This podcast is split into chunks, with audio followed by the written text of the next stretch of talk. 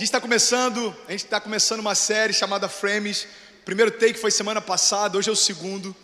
Eu estou muito feliz com tudo que Deus fez. Eu estou muito impressionado também com o feedback que a gente tem recebido de tudo aquilo que a gente experimentou na semana passada. Sabe, hoje eu vou falar sobre o take 2, mas eu queria relembrar um pouco, principalmente para quem não estava aqui, aquilo que a gente experimentou na semana passada. Sabe, eu quero usar isso como base para aquilo que a gente vai experimentar hoje. Amém? Vocês estão comigo? Mas antes da gente começar, eu quero orar com você, eu quero te convidar a reagir a essa palavra. Sabe, se você abrir o seu coração nesses 30 minutos, a tua vida pode ser afetada para sempre. Quantos creem, digam amém. Então abra o seu coração, reage a essa palavra e eu quero te convidar a vir junto comigo, para a gente se divertir junto, amém? Então eu quero orar com você, Pai. A gente está aqui mais uma noite para ouvir a Sua voz, Pai. Nós não viemos por causa de um pregador, nós não viemos por causa de uma série, nós viemos para te ouvir, Jesus. Por isso, fala através da minha vida, Pai, em nome de Jesus. Me usa de forma sobrenatural, Pai, para que ao final dessa noite a gente possa ter certeza de que o Senhor falou diretamente ao nosso coração, Pai. Eu oro para que toda resistência caia por terra. Eu oro para que toda barreira, toda distração e tudo aquilo que tenta nos impedir de te ouvir, Pai, seja completamente anulado. Eu oro para que os céus estejam abertos sobre esse lugar, Pai, em nome de Jesus. Se você crê nisso, diga amém. Sabe, semana passada eu falei sobre Pedro e o convite que ele recebe de Jesus.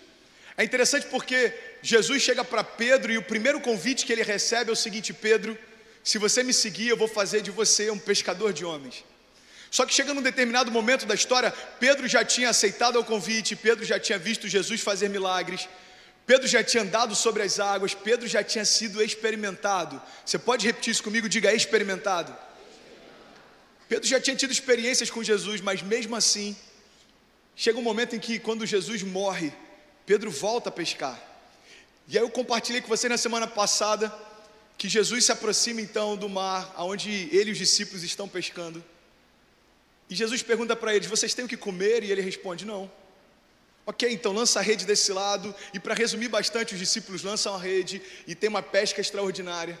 Até que João olha e fala: Pedro, eu creio que é Jesus. Pedro então coloca a roupa, sai correndo em direção ao Mestre, e tudo aquilo que eles estavam batalhando para conquistar, quando eles chegam à praia já estava pronto. Jesus estava com uma fogueira pronta, peixe sobre a brasa e pão.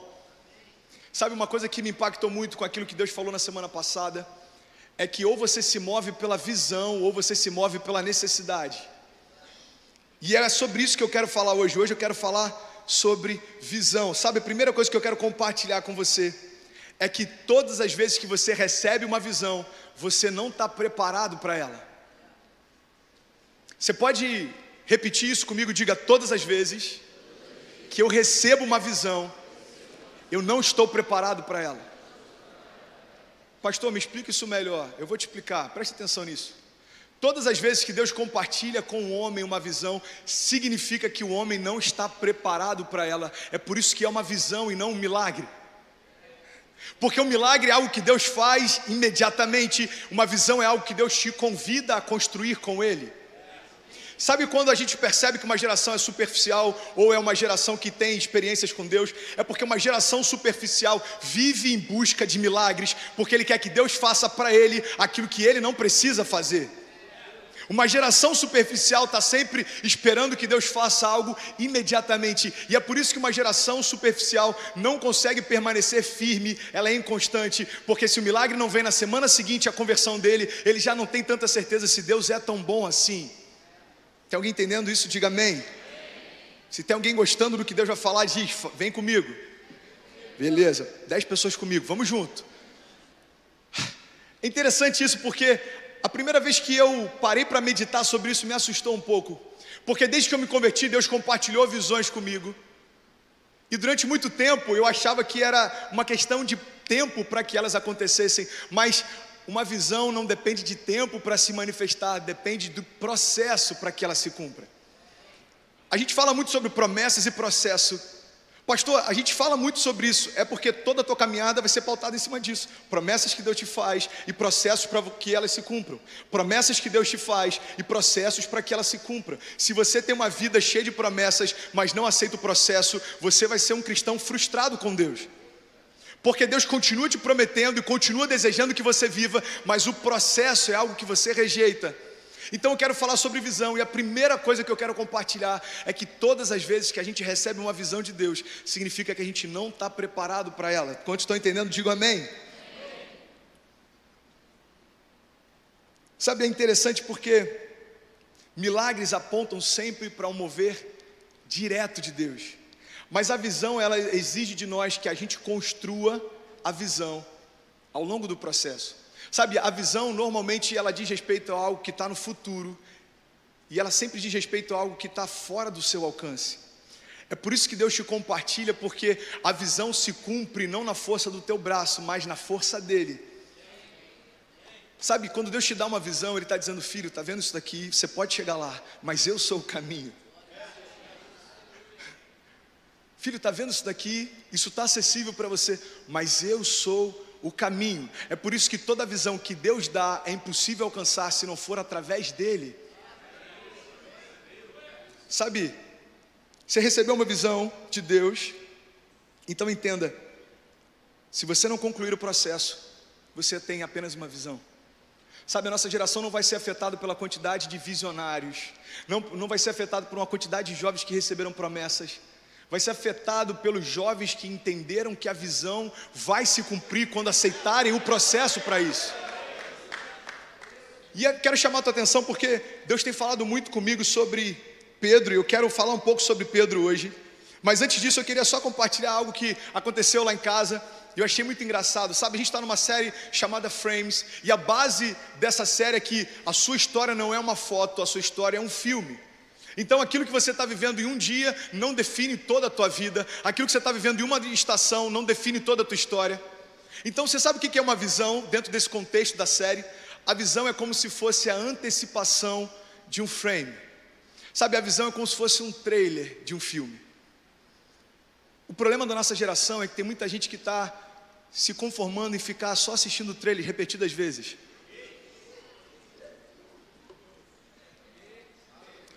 Lá em casa a gente, a gente comprou um, um aparelhinho chamado Apple TV. E tem alguns filmes lá que são muito caros. E tem alguns filmes que são de pré-venda e são mais caros ainda. Eu lembro que quando lançou O Poderoso Chefinho, a gente queria assistir alguns filmes eu vou logo lá. Filmes para família até 4 dólares. Filmes para família até. E sempre aparecia aquela imagem do Poderoso Chefinho. E Cecília falava: Papai, eu quero ver o Poderoso Chefinho, eu quero ver o Poderoso Chefinho. E aí o que, que eu fazia? Eu ia lá e botava no preview, botava no trailer, e ela assistia, sei lá, um minuto e meio de filme, e ela falava, pai, eu quero ver de novo. Eu falava, tá bom, filho, trailer não paga, tá tudo certo. Tum, trailer, papai, eu quero ver de novo. Pai, eu quero ver de novo. Pai, eu quero ver de novo. Pai, eu quero ver de novo. Eu não aguentava mais assistir aquele trailer porque era só um trailer, mas ela achava que aquilo era tudo que tinha disponível para ela assistir. Era só um presságio, eram só algumas cenas, mas ela achava que aquilo era tudo que estava disponível. Por quê? Porque o olhar dela é um olhar de criança. Sabe qual é o problema? Se o nosso olhar for um olhar infantil em relação às promessas que Deus tem, a gente vai se contentar em só ficar ouvindo elas. Se for para ele, você pode fazer melhor.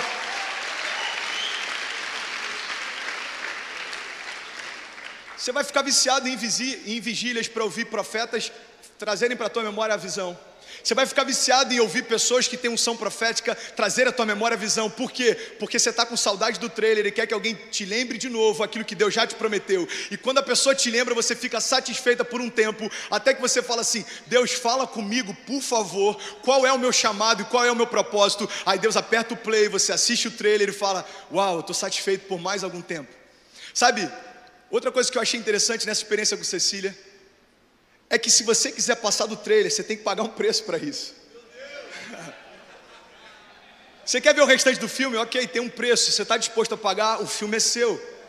Está disponível. E não precisa parar, você pode assistir até o final. Você não vai ficar pela metade, você tem todo ele disponível, porque você pagou um preço para isso. Sabe, o primeiro valor já foi pago na cruz do Calvário. Jesus morreu no nosso lugar e ele deu acesso para a gente. Agora você precisa entender que para sair do trailer e começar a viver aquilo que Deus prometeu, depende de você se posicionar e aceitar o processo. Vocês estão comigo?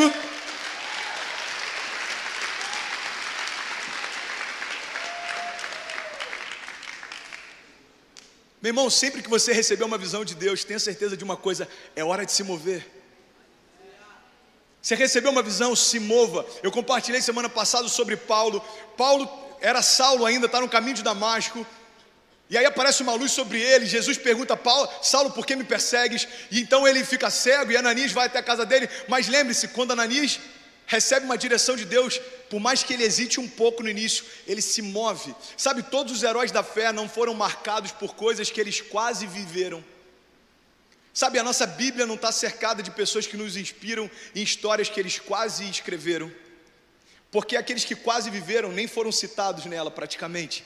Aqueles que quase aceitaram, a gente não tem nem tempo para parar para ler, porque a Bíblia fala de pessoas que receberam uma visão de Deus e se lançaram nela. Sabe, eu aprendi uma vez que todo mundo serve para alguma coisa. Quando concordam, digo amém. Mas não foi num contexto muito legal, era um professor que falou o seguinte: sabe, eu acredito que todo mundo serve para alguma coisa, mesmo que seja como um mau exemplo. É interessante porque a gente lê sobre a história de pessoas que receberam visão de Deus e não se submeteram ao processo. São poucas, mas elas estão lá. Sabe para quê? Para que a gente possa entender que não depende mais da visão que ele dá, mas da forma como eu posiciono em relação à visão. Sabe, eu quero falar sobre Pedro, porque Pedro, ele não é só parecido com a gente, Pedro representa a gente. Pedro talvez seja o personagem mais paradoxal da Bíblia. Porque no momento Pedro está dizendo para Jesus que jamais o deixaria, no outro momento está dizendo para a multidão que nem conhece o Mestre.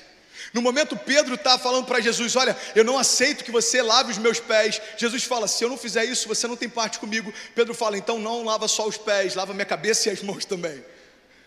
No momento Pedro está fugindo da cruz, no outro momento Pedro está dizendo: Eu não sou digno de ser crucificado como Jesus, por isso me crucifique de cabeça para baixo. Sabe, Pedro ele era intenso, mas ele ia de um extremo ao outro. Quando estão entendendo isso, diga amém. É por isso que Pedro representa muito bem a gente, principalmente a nossa geração. Pedro ele era paradoxal, mas tem algo que me chama a atenção na história de Pedro. Jesus continuava acreditando nele. Sabe, Pedro ele foi intenso para ambos os lados e Jesus continuava acreditando nele. Sabe por quê? Porque existe algo que vai marcar a nossa história e não tem a ver com o quão constante a gente é, o quão apaixonado por Jesus a gente é, mas tem a ver com quão disponível a gente está para que ele transforme completamente a nossa história. Paulo, Pedro ele era inconstante, mas era apaixonado, intenso mas era inconstante. Ok, essas características marcam a história de Pedro, mas o que mudou a história dele não são as características de Pedro, mas são as características de Jesus na vida de Pedro. Jesus continuava acreditando em Pedro. Ei, deixa eu te falar uma coisa: o que vai afetar a tua história não são as suas características, mas é o quanto de Jesus você carrega na tua história.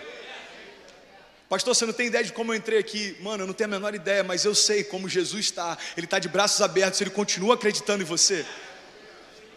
E o convite de Jesus para Pedro me chama a atenção, porque tem três chaves aqui que eu quero compartilhar com você nessa noite, preste atenção nisso. Mateus 4, 18, vocês estão comigo? Diga amém. Mateus 4, 18 diz assim: Andando à beira do mar da Galiléia, não precisa abrir não, só ouve bem rapidinho. 18, 19 diz: Andando à beira do mar da Galiléia, Jesus viu dois irmãos, Simão, chamado Pedro, e seu irmão André e eles estavam lançando redes ao mar, pois eram pescadores. Versículo 19. Então disse Jesus: Sigam-me e eu os farei pescadores de homens. Vocês podem ler junto comigo? Vamos lá? E disse Jesus: Sigam-me, eu os farei. Aqui a gente tem três chaves incríveis, cara. Eu estava lendo isso hoje à tarde e elas saltaram os meus olhos, sabe?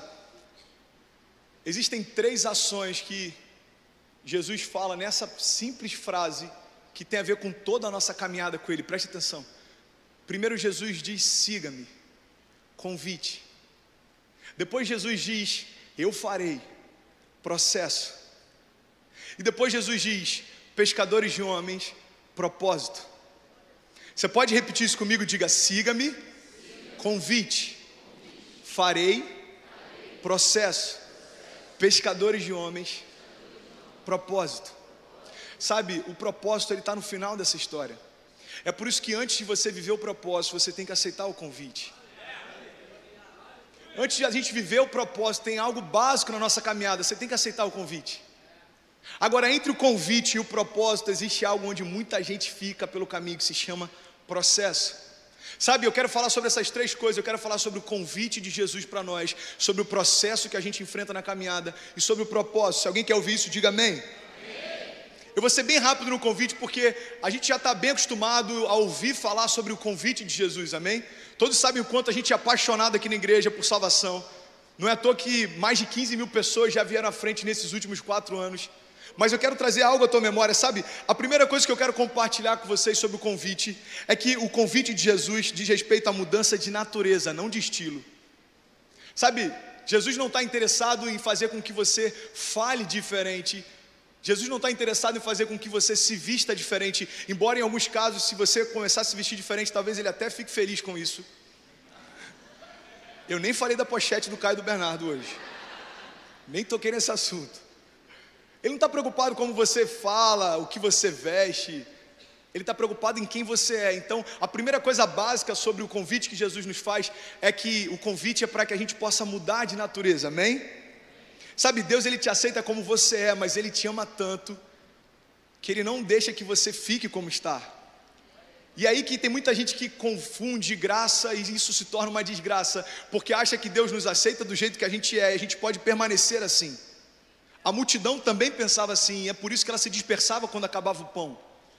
Porque Jesus não está convidando você apenas para ouvi-lo falar, Jesus não está convidando você apenas para vê-lo fazer, Jesus está convidando você para ser assim como Ele é. Jesus está dizendo: Olha, eu não quero uma geração de seguidores, eu quero uma geração de filhos, porque o filho carrega o DNA do pai, o filho carrega a essência do pai, o filho tem os mesmos trejeitos do pai. Isso tem a ver com o convite que a gente recebe dele.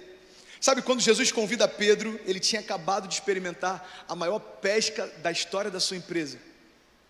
A palavra diz que Jesus chega lá e eles estavam uma noite inteira em claro tentando pescar e não tinham conseguido nada. Então Jesus aparece e diz: Olha, lança a rede para lá. E eles lançam, e as redes começam a se romper, tamanho era o número de peixes. Você já lembra dessa história? E é interessante porque a palavra diz que depois que esse milagre sobrenatural aconteceu, Jesus chega para eles e convida para que eles possam segui-lo. Está lá em Lucas 5, e lá no final diz assim: Quando Simão Pedro viu isso, se prostrou aos pés de Jesus e, diz, e disse: Afasta-te de mim, Senhor, porque eu sou um homem pecador pois ele e todos os seus companheiros estavam perplexos com a pesca que acabavam de fazer, como também Tiago e João, os filhos de Zebedeu e sócios de Simão. Então Jesus disse a Simão: Não tenha medo, porque de agora em diante você será pescador de homens. Então eles arrastaram seus barcos para a praia. Você pode repetir isso comigo? Diga: arrastaram seus barcos para a praia. Deixaram tudo e o seguiram. Sabe o que, me chama a atenção? Preste atenção nisso. O evangelho que muitas vezes a gente ouve por aí quer fazer com que você acredite que Jesus é alguém que vai ajudar a tua empresa de pesca a crescer. Mas vai ter momentos na tua história que o convite dele talvez seja para que você feche a tua empresa de pesca. Sabe, tem muita gente que está achando que quando Jesus entra na, na minha história é para ele prosperar tudo que eu tenho. Talvez o que ele deseje para a tua história é fazer com que tudo que você tenha acabe para que o que ele tem comece. Pedro vê aquele milagre e fala assim: Uau, eu quero te seguir. Jesus fala: Ok, eu vou te fazer um convite. Vem ser pescador de homens comigo. Pedro não fala: Tá bom, Senhor, faz o seguinte. Me ajuda então, libera uma palavra para que as pescas continuem sendo maravilhosas. Eu vou deixar alguns sócios no meu lugar e eles vão ficar enviando para mim um prolabore para que eu continue recebendo da minha empresa. Não, a palavra diz que eles então arrastam os barcos até a areia e deixando tudo para trás, seguem Jesus. Sabe, eu quero compartilhar algo com você em relação ao convite de Jesus. Em alguns momentos, o convite que ele te faz vai exigir de você mudar completamente a tua rota. E aí tem muita gente que está se frustrando, porque o Evangelho para muitos tem sido apresentado e o problema não está em quem ouve, o problema está em quem fala. Porque se eu sou atraído pelo Evangelho com a promessa de que Ele vai me dar tudo o que eu quero, quando eu não tenho tudo o que eu quero, eu me frustro. Agora preste atenção: o Evangelho não diz respeito a Jesus te dar tudo o que você quer, o Evangelho diz respeito a você aceitar o convite dele e ir para onde Ele te chamar. Primeira coisa que eu acho interessante é que Pedro deixa tudo para trás e ele entende que aceitar o convite significa, em alguns momentos, mudança de rota. Sabe a importância do convite? A gente já sabe, eu não quero me prender muito a isso. Eu quero falar um pouco sobre o processo, porque é nele que a maior parte da nossa geração se perde. Eu quero falar sobre o processo, sabe? Martin Luther King, ele disse algo que eu achei interessante. Ele falou assim: Eu não sou quem eu gostaria de ser, e eu não sou quem eu poderia ser ainda. E eu também não sou quem eu deveria ser, mas graças a Deus que eu não sou mais quem eu era. Alguém se enxerga nisso? Diga eu. Cara, eu não sou quem eu gostaria de ser ainda, eu não sou quem eu poderia ser, mas graças a Deus que eu não sou o André de 11 anos atrás. E a cada dia eu prossigo para aquele André que Jesus deseja ver, e a cada dia eu me distancio daquele André que nem eu quero ver de novo. Eu estava compartilhando com alguns jovens esses dias, eu acho que foi na viagem para Cabo Frio. E tem gente que às vezes me vê falando de propósito e acha que eu sempre fui um cara extremamente cheio do fruto do espírito e, enfim, apaixonado pelo propósito, mas no início da minha caminhada, o que eu mais lia era sobre um Deus que pode prosperar a tua finança, um Deus que pode mudar os teus bens, um Deus que pode te dar todas as coisas. Eu conheci o Deus que pode todas as coisas, mas eu não conhecia ainda um Deus que era Pai. Eu lembro de uma vez que eu estava com os meus pais e hoje eles estão aqui me ouvindo. E a gente discutiu na frente do escritório, eu estava dentro do carro e eu dei um murro no para-brisa do carro e eu quebrei completamente o para-brisa do carro. Eu lembro da, da vergonha que eu senti do meu pai, porque quando você está na adrenalina você faz coisas impensadas, mas quando ela baixa você tem vergonha do que você fez. Quantos aqui entendem o que eu estou falando? Eu lembro que quando eu olhei para aquilo, na hora, o sentimento que eu tive foi: Uau, o André de algum, alguns meses atrás está querendo voltar. Mas o que é incrível é que conforme a gente vai caminhando com Jesus, essa distância ela tá tão grande que você nem se lembra mais onde é que ficou. Pastor, como é que era o André de 11 anos atrás? Cara, eu tenho algumas vagas memórias de alguns testemunhos que eu tenho, mas eu estou tão focado naquilo que Deus quer fazer na minha história que eu não lembro mais daquilo que eu vivi para trás. Quantos estão entendendo isso? Diga amém.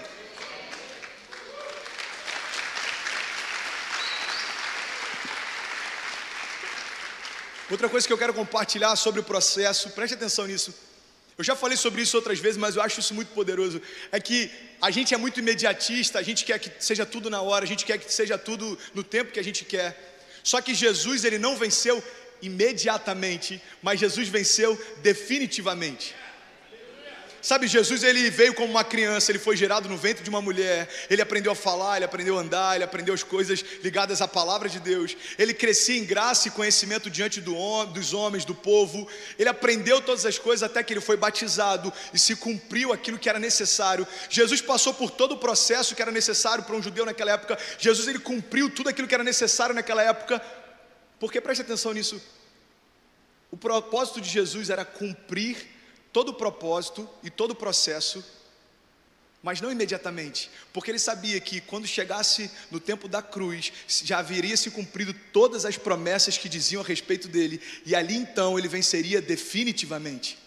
Se Jesus tivesse queimado algumas etapas e algumas promessas a respeito dele não tivessem se cumprido, talvez até hoje a gente teria dúvidas se de fato ele era o Messias ou não.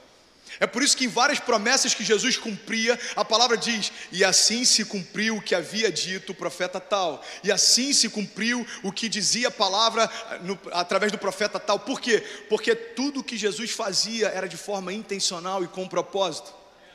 Sabe, uma outra coisa que eu quero compartilhar com vocês, eu estou correndo, porque eu creio que tem muito de Deus para a gente ouvir aqui ainda, é que no meio do processo, uma coisa que a gente não pode esquecer, e às vezes é desafiador a gente manter isso em mente. Porque quando as coisas começam a fluir, é natural a gente começar a achar que algumas coisas estão acontecendo porque a gente é bom. Algumas coisas estão acontecendo porque a gente se tornou bom em algumas áreas, a gente aprendeu a fazer algumas coisas. Então a palavra flui melhor porque eu aprendi a pregar. O louvor flui melhor porque eu aprendi a cantar. Deixa eu te falar uma coisa: no meio do processo, se existe uma chave que a gente nunca pode esquecer, é que não tem nada a ver com você, mas tem tudo a ver com Ele. Tem uma passagem que eu sou apaixonado, que fala sobre a história de Gideão. E olha só, está lá em Juízes 7. Diz assim: acompanha comigo, por favor. De madrugada, Jerubaal, isso é, Gideão. Pensa no nome bonito, gente. Jerubaal. Vamos lá, versículo 1 até o 7. Isso é, Gideão, e todo o seu exército acampou junto à fonte de Arode. E o acampamento de Midian estava ao norte deles, no vale, perto do Monte Moré. Até aqui ninguém entendeu nada, mas vai fazer sentido, ok?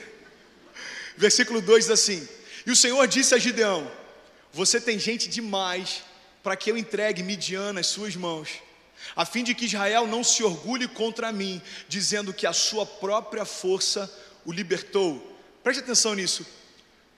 Deus convida Gideão a libertar o povo dele. Gideão fala assim: Senhor, quem sou eu para fazer isso? Ele fala: Gideão, não tenha medo, não, eu estou contigo, está tudo certo. Reúne um exército. E Gideão reúne um exército. Mais de 30 mil homens no exército dele. Aí eu imagino Gideão apresentando para Deus, todo bobo, e falando assim: Ai Deus, até que eu estou com popularidade, mano. 32 mil pessoas no exército. Deus olha para o exército e fala assim: Não, não, Gideão, tem gente demais. Como assim, Deus? Tem gente demais? Tem gente demais, porque se vocês forem na sua força, vocês vão acreditar que foram vocês quem fizeram. Gideão, eu não preciso de homens para fazer aquilo que só eu posso fazer. Senhor, o que, que eu vou fazer? Tem 30 mil pessoas. Eu prometi que vai ter ticket de refeição para todo mundo que veio aqui para a batalha. Eu prometi um monte de coisa. Tá bom, Gideão. Então faz o seguinte, versículo 3, olha só isso. Então anuncie, Gideão, para o seu povo que todo aquele que estiver tremendo de medo poderá ir embora do monte Gileade. Então tinha pouca gente com medo. Então 22 mil homens partiram e ficaram apenas 10 mil. Gideão faz uma pergunta óbvia: quem está com medo pode meter o pé, 22 mil homens vão embora. E ficam 10 mil. Eu acredito que esses 10 mil não é que eles não tinham medo, eles estavam em dúvida ainda. Cara, não sei se é medo, dor de barriga, frio, não sei, mas 10 mil ficaram. Aí Deus olha para aqueles 10 mil, vocês estão comigo? Diga amém. Deus olha para aqueles 10 mil, versículo 4 diz: Mas o Senhor tornou a dizer a Gideão: Gideão, tem gente demais ainda, cara. Faz o seguinte: desce com eles à beira da água, e eu separarei os que ficarão com você. Se eu disser este irá com você, ele irá, mas se eu disser este não irá com você, ele não irá, ok? Versículo 5. Então Gideão levou os homens à beira da água e o Senhor lhe disse: Sabe o que eu acho interessante? O Senhor lhe disse: Tem gente demais. O Senhor lhe disse: Continua com gente demais. O Senhor lhe disse: Vá até o lugar. O Senhor lhe disse: Faça isso. É impossível cumprir os propósitos de Deus se a gente não conseguir o que Deus tá, ouvir o que Deus está falando. Amém? Gideão marcou uma história não pelo tamanho do exército que tinha, mas em primeiro lugar porque ele ouvia o que Deus falava. Olha que interessante. Aí o Senhor disse para Gideão: separe aqueles que beberem a água lambendo como faz o cachorro, daqueles que se ajoelharem para beber. Eu não vou exemplificar porque seria ridículo, ok? Mas você sabe como um cachorro bebe água. Então, aqueles que beberem como um cachorro, sem olhar para baixo, esses são os que eu quero. E aqueles que se ajoelharem para beber, pode mandar embora. Então, todos os demais se ajoelharam para beber, versículo 7, e diz o número. Não, volta lá, por favor. Versículo 6. O número dos que lamberam a água, levantando-se com as mãos à boca, foi de 300 homens, e todos os demais se ajoelharam para beber. Versículo 7. Então o Senhor disse a Gideão: Bom, Gideão, já foram embora 22 mil na primeira leva, já foram embora mais 10 mil agora. Então faz o seguinte: com os 300 que você tem, que beberam a água como um cachorro, por conta desses 300 eu livrarei vocês e eu entregarei os midianitas nas suas mãos e mande para casa todos os outros homens. Você pode dizer glória a Deus por isso? Sabe o que me chama a atenção nisso? É que é quase como uma, uma ironia o que Deus faz nessa história. Preste atenção. Deus deixa bem claro que Ele não precisa de 30 mil homens, tampouco Ele precisa de 10 mil homens. E com 300 Ele cumpre exatamente aquilo que Ele havia falado. Eu não sei se vocês lembram como a gente terminou a pregação da semana passada, mas eu compartilhei algo que eu vi de um pastor chamado Steven Furtick, que ele fala sobre não tem importância como vai ser, mas o que importa de fato é quem está com você. Quantos lembram disso? Meu irmão, então confia em quem, esquece o como. Sabe, o processo tem momentos em que a gente vai ser convidado a fazer coisas que parecem loucura. Mas se a gente entende quem está direcionando, não tem por que temer. Gideão com 300 fez algo que ele acreditava que talvez com 30 mil não seria possível. Vocês estão comigo? Acompanha por favor aqui. Sabe, tudo que Deus nos pede, olha que lindo isso, cara. Tudo que Deus nos pede, na verdade Ele já tem. Tudo que Deus nos pergunta, na verdade Ele já sabe. Nós é que precisamos saber. Você sabia que quando Jesus chega para os discípulos e perguntam quem vocês dizem que eu sou, Jesus sabe quem ele é, mas na verdade ele quer que os discípulos reflitam quem de fato ele é. Vocês estão comigo, gente? Amém? Sabe, quando Jesus chega para Pedro e pergunta: Pedro, tu me amas? Na verdade, o que Jesus quer é que Pedro reflita se de fato ele o ama. E por isso que ele pergunta três vezes, porque por três vezes Pedro negou, por três vezes ele teve a oportunidade de se redimir. Sabe, tem perguntas que Deus nos faz, na verdade ele já tem as respostas, quem precisa delas somos nós. E é interessante porque no processo a gente vai ser cercado de perguntas de Deus, e é porque Ele quer pra, trazer para nós respostas e direção. Acompanhe comigo, por favor, está lá em Marcos, capítulo 14. Se tiver com a sua Bíblia, abre rapidinho. Marcos 14, versículo 27.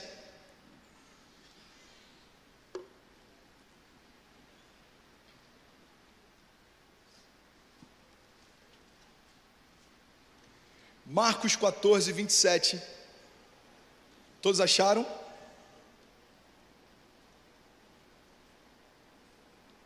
Diz assim: E disse-lhe Jesus: Vocês todos me abandonarão, porque está escrito: Ferirei o pastor e as ovelhas serão dispersas. Mas depois de ressuscitar, eu irei adiante de vocês para Galiléia. Versículo 29.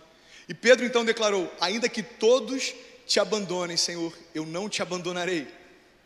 Respondeu então Jesus: Pedro, eu asseguro que ainda hoje, essa noite, antes que duas vezes cante o galo, três vezes você me negará. Versículo 21. Mas Pedro insistia ainda mais: Senhor, mesmo que seja preciso que eu morra contigo, eu nunca te negarei. E todos os outros disseram o mesmo. Preste atenção nisso. Nessa passagem, Jesus está dizendo para eles o que vai acontecer, e Pedro diz: Senhor, eu jamais te abandonarei, mesmo que seja necessário, eu vou morrer por, por você. Mateus 26, 55, acompanha comigo, por favor, diz assim: Naquela hora, Jesus então disse à multidão: Eu estou chefiando alguma rebelião para que vocês venham me prender com espadas e varas. Nesse momento, Jesus já está sendo preso, Jesus já está sendo julgado. E ele pergunta: Por acaso eu estou sendo preso porque eu estava à frente de alguma rebelião? Por que, que vocês estão me prendendo assim? Por que, que vocês estão me tratando dessa forma? Todos os dias eu estava ensinando no templo e vocês não me prenderam, mas tudo isso aconteceu para que se cumprissem as escrituras dos profetas. Pode ser baixinho o volume, por favor. Então todos os discípulos o abandonaram e o fugiram, inclusive Pedro. E diz assim: E os que prenderam Jesus o levaram a Caifás, o sumo sacerdote, em cuja casa se haviam reunido os mestres da lei e os líderes religiosos. Mas Pedro o seguiu de longe até o pátio do sumo sacerdote, entrou e sentou-se com os guardas para ver o que aconteceria. Pode colocar na tela para mim, por favor? Versículo 58. Gente, preste atenção, não perde nada. A gente está no final do segundo tópico. E eu tenho certeza que algumas chaves vão virar dentro de você. Se puder, coloca para mim na mídia, por favor, Mateus 26, versículo 58. Acompanha aqui, diz assim: E Pedro o seguiu de longe até o pátio do sumo sacerdote. Você pode repetir isso comigo? Diga: Pedro seguia Jesus de longe. Você pode dizer mais uma vez? Diga: Pedro seguia Jesus de longe. Olha que interessante. Pedro, um pouco antes, diz para Jesus: Senhor, mesmo que seja necessário morrer por você, eu nunca te abandonarei. Algumas horas depois, a palavra de Deus diz que Pedro não só o negou, como o acompanhava de longe. E uma coisa me chama a atenção, preste atenção nisso. Se Pedro tinha medo de morrer a ponto de negar que conhecia Jesus, por que, que ele não foi embora? Por que, que ele não foi para longe? Por que, que ele não foi para outra cidade? Por que, que, ele não trocou de roupa? Por que, que ele não se mudou? Por que, que ele não foi para longe de tudo que estava acontecendo? Sabe, é porque Pedro tinha medo de abandoná-lo de vez, mas não tinha coragem de acompanhá-lo de perto. Preste atenção, meu irmão, porque a gente se encontra no papel de Pedro muitas vezes na nossa caminhada. Preste atenção nisso. Pedro tinha medo de abandonar Jesus de vez, mas não tinha coragem de acompanhá-lo de perto. Pastor, me dá um exemplo prático nos dias de hoje. Eu vou te dar. É aquelas pessoas que têm medo de sair da igreja porque não querem ir para o inferno, mas não têm coragem de caminhar com Jesus a ponto de se parecer com Ele. Pastor, não, não se encaixou na minha história. Tá bom, vou dar outro exemplo. São aquelas pessoas que têm vergonha de se dizerem crentes ou evangélicos, preocupados com o que vão falar, mas não têm coragem de se posicionar, embora gostem de ouvir as promessas que são liberadas sobre a igreja. Deixa eu te falar uma coisa: Sabe como é frustrante você ser um simpatizante da fé? É porque você vai estar sentado numa cadeira ouvindo promessas que você nunca vai viver, ouvindo palavras liberadas sobre coisas que você nunca vai experimentar. Por quê? Porque o reino não é para aqueles que simpatizam com ele, o reino é para aqueles que estão dispostos a dar a vida por ele. O reino não é para quem ouve e gosta de ouvir. Se for para ele, você pode aplaudir mais forte.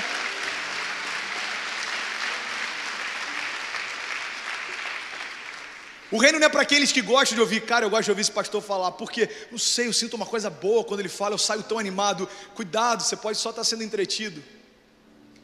Cara, eu gosto de ouvir, cara, porque eles falam sobre chaves, chaves da casa própria, chaves disso, promessas. Cuidado, meu irmão, você pode estar sendo entretido com promessas que você nem faz parte delas, porque as promessas para a igreja, você tem que fazer parte de algo bem básico: ser igreja.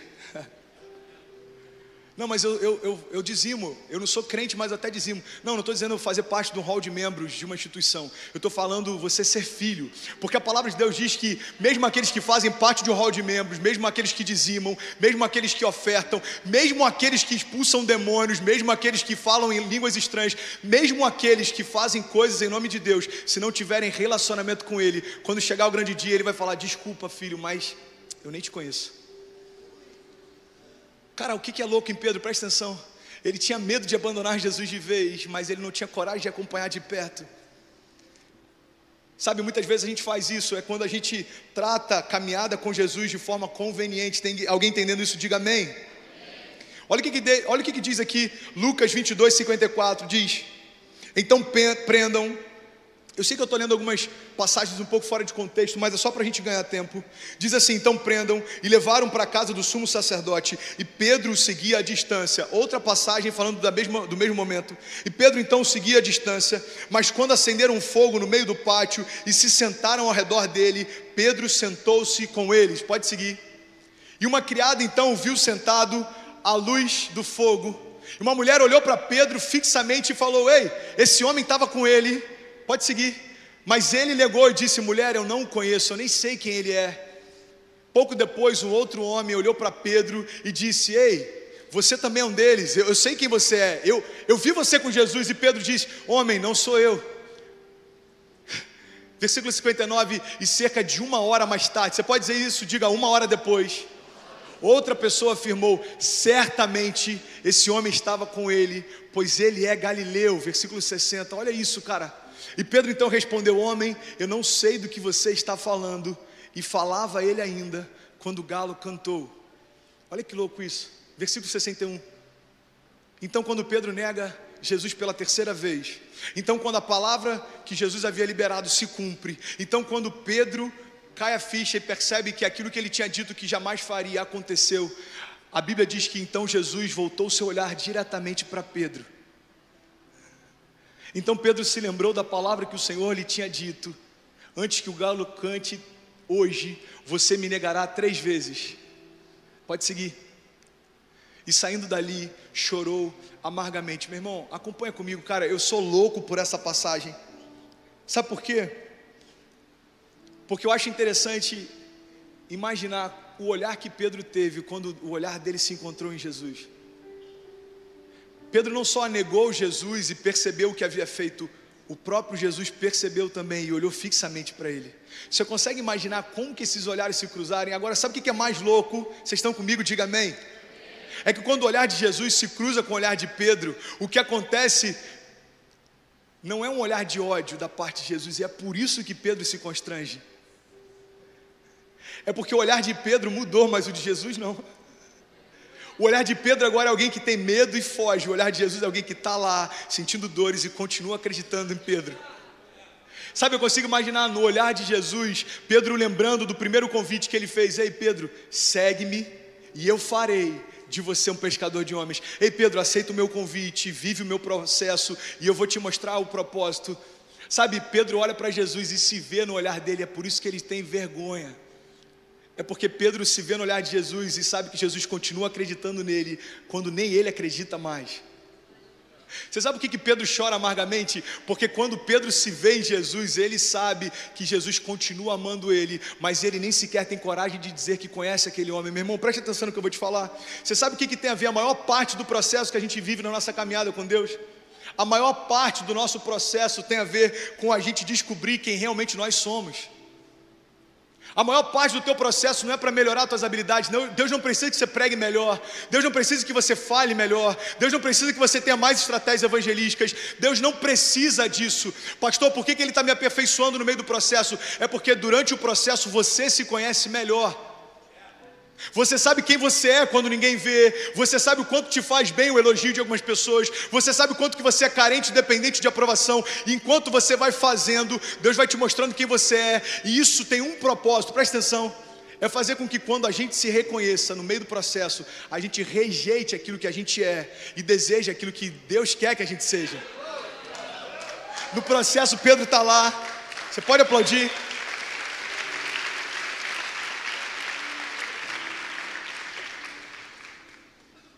Pastor, qual que é o propósito de eu me encontrar no processo? É para que você olhe para quem você é e você deseje nunca mais ser aquilo. Pedro se olha, cara, no olhar de Jesus, ele fala: Nunca mais quero fazer isso de novo. Você sabe por que ele foge? Porque ele tem vergonha. Ele foge porque ele tem medo. Ele foge porque ele se viu no olhar de Jesus e ele era completamente diferente de quem ele disse que seria. Senhor, se necessário for, eu morro por você. Mentira. Senhor, se necessário for, eu faço isso. Mentira, presta atenção. Tem uma frase do T.D. Jakes que eu achei maravilhosa. Ele diz o seguinte: As suas palavras vão contar aos outros o que você pensa, mas as suas atitudes irão dizer o que você acredita. Presta atenção nisso. As suas palavras vão dizer para os outros aquilo que você pensa.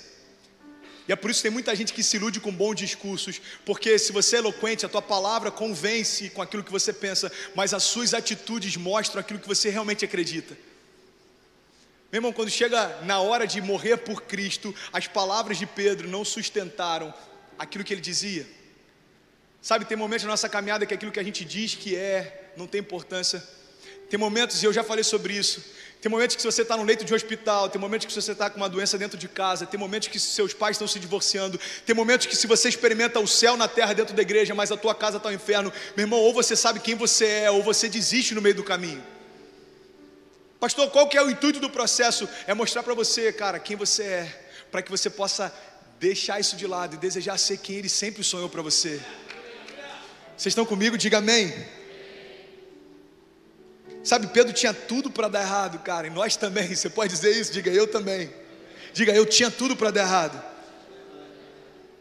Agora preste atenção nisso, eu já estou quase finalizando. Eu vou fechar o último tópico e preste atenção nisso, por favor. Os seus erros não te definem. Pedro foi um cara que errou o tempo inteiro. Cara, Pedro foi aquele cara que, quando estava no Monte da Transfiguração, ele olhou e falou assim: Senhor, quer que a gente construa barracas para ficar aqui? Pedro é aquele cara que negou Jesus quando ele estava sendo crucificado. Pedro é aquele cara que, assim que teve uma revelação de quem Jesus era, e Jesus disse: Olha, essa revelação que você teve não foi carne nem sangue que te deu, mas o próprio Deus que te revelou. Pedro, sobre essa revelação edificaria minha igreja. Logo depois, esse mesmo Pedro impede Jesus, tenta impedir Jesus de ser crucificado, e Jesus diz: Olha, aparta-te de mim, Satanás. Esse mesmo Pedro que erra várias vezes, presta atenção nisso, esse mesmo Pedro que erra várias vezes, é o mesmo homem que, quando Jesus ressuscita, diz: Olha, avisa os discípulos que eu voltei, e avisa a Pedro também. avisa os discípulos que eu voltei, mas peraí, peraí, peraí, avisa Pedro também. Sabe por quê, meu irmão? Deixa eu te falar uma coisa: os seus erros não definem quem você é. Os seus erros não definem a sua identidade. Os seus erros não definem quem você é, mas preste atenção. Os seus erros não definem quem você é, mas tem algo que você precisa entender, cara. É por isso que tem muita gente que está se perdendo. Os seus acertos também não. Como assim, pastor? Deixa eu te falar. Os seus acertos não definem quem você é, porque se a definição da tua identidade está naquilo que você acerta ou erra, isso é lei, meu irmão, não é mais graça. Se a definição de quem você é está ligado ao que você faz, não tem mais a ver com receber Jesus, mas tem a ver com o mérito daquilo que você faz. Tem gente que não quer aceitar o peso do juízo, mas quer receber de Deus a graça com aquilo que faz de bom. Presta atenção, não tem nada a ver comigo, não tem nada a ver com você, tem tudo a ver com Ele. Tem tudo a ver com Ele tem tudo a ver com Ele. O nome dele se chama Jesus e Ele é nome sobre todo nome. Diante desse nome, meu irmão, todo joelho se dobrará e toda língua confessará. Ei, tem tudo a ver com Ele, sempre teve, no princípio, no fim, durante a caminhada, no convite, no processo, no propósito, tem tudo a ver com Ele. Para onde a minha história aponta, meu irmão? Se não for para Jesus, você está escrevendo algo em vão, porque as páginas da tua história não vão permanecer por muito tempo. Mas aqueles que constroem uma história em Cristo, a história permanece para sempre. Porque aquelas coisas que se veem, elas são temporárias, mas as que não se veem são eternas. Alguém pode dizer glória a Deus por isso? Sabe, Pedro errou inúmeras vezes, mas esses frames não determinaram a história dele. A gente não é uma foto, lembra que a gente falou sobre isso? Você pode declarar, diga, eu não sou uma foto. Diga, a minha história é um filme. Para finalizar, o pessoal do instrumental do louvor pode subir. Eu quero falar sobre o propósito, porque é tão importante quanto aceitar o convite, é aceitar o processo, e tudo isso dá no propósito. Você pode declarar comigo, diga eu vou viver o propósito de Deus sobre a minha vida. Sabe, a história de Pedro, ela é paradoxal. Ele vive em dois extremos. Pedro, ele é incrível porque ele jura nunca abandonar Jesus e abandona. Ele, ele jura nunca deixar Jesus e deixa. Ele jura fazer tantas coisas e faz. Mas presta atenção. Quando Jesus retorna para falar com Pedro, e eu falei sobre isso na semana passada, presta atenção nisso. Jesus se apresenta para ele no mesmo lugar que ele fez o convite pela primeira vez, enquanto Pedro pesca. Você acha que isso foi por acaso? Jesus poderia ter voltado em qualquer outro momento da caminhada de Pedro, mas eu acredito que Jesus volta no mesmo cenário, no mesmo habitat, para dizer: Pedro, eu sou o mesmo que te convidou alguns anos atrás, eu continuo te convidando hoje. Você me ama, então apacenta as minhas ovelhas. Ei, Pedro, meu convite continua de pé, o meu caráter não mudou, a minha vontade é a mesma, as minhas palavras não voltam atrás. Eu não sou o homem para que minta, nem filho do homem para que me arrependa. Ei, Pedro, presta atenção, eu te fiz um convite e ele continua de pé. Você me ama, então, filho, apacenta as minhas ovelhas. Jesus aparece para ele no mesmo cenário.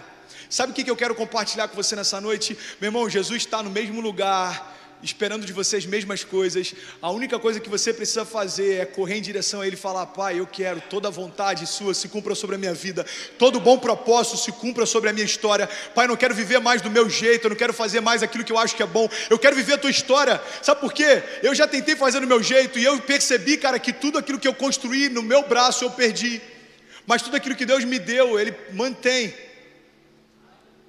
Sabe por que, que vale a pena viver a vontade dEle e não a nossa? Porque você foi gerado para isso e você não vai se encaixar em nenhum outro lugar senão no centro da vontade dele. Se alguém entendendo isso, diga amém.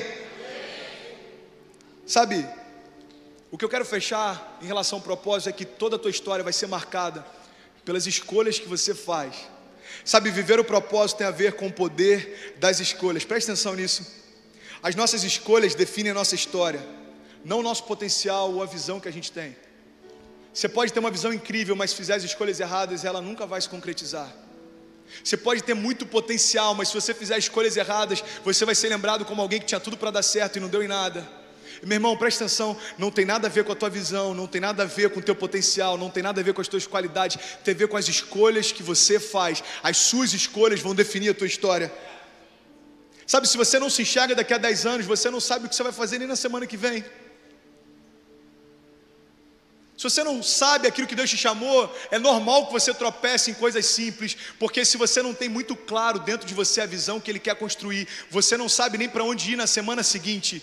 Você sabe como os orientais fazem? Quando eles param para planejar, por exemplo, uma empresa, eles planejam em 100 anos aonde eles querem estar. E depois que eles planejam e fazem todo o processo de onde a gente quer estar daqui a 100 anos, eles falam assim: bom, então, para estar aqui em 100 anos, o que eu preciso fazer nos próximos 90?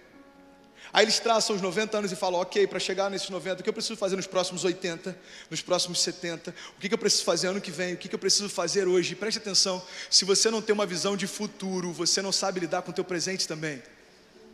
Se você não sabe aonde você quer chegar, qualquer lugar tá bom. Por isso que tão importante quanto você aceitar o convite, viver o processo, é você entender qual é o propósito. Meu irmão, uma geração sem visão é uma geração sem propósito. Uma geração sem propósito se move pelas carências e necessidade, não pelo chamado.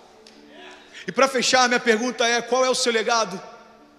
Qual é o seu legado? Para que, que você foi gerado? Por que, que você está de pé? Por que, que continua sobre você o fôlego de vida? Por que, que Deus continua acreditando em você? Por que, que Ele continua te chamando?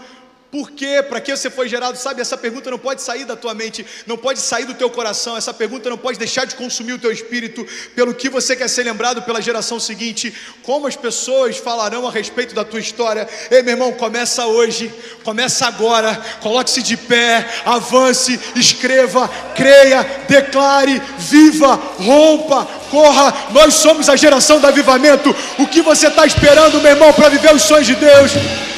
Você pode fechar os seus olhos, levantar a sua mão mais alto que você puder. Levante a sua mão mais alto que você puder. Eu quero te convidar, ofereça a Ele a tua melhor adoração. Se renda a Ele, se renda a Ele, se renda a Ele, se renda a Ele.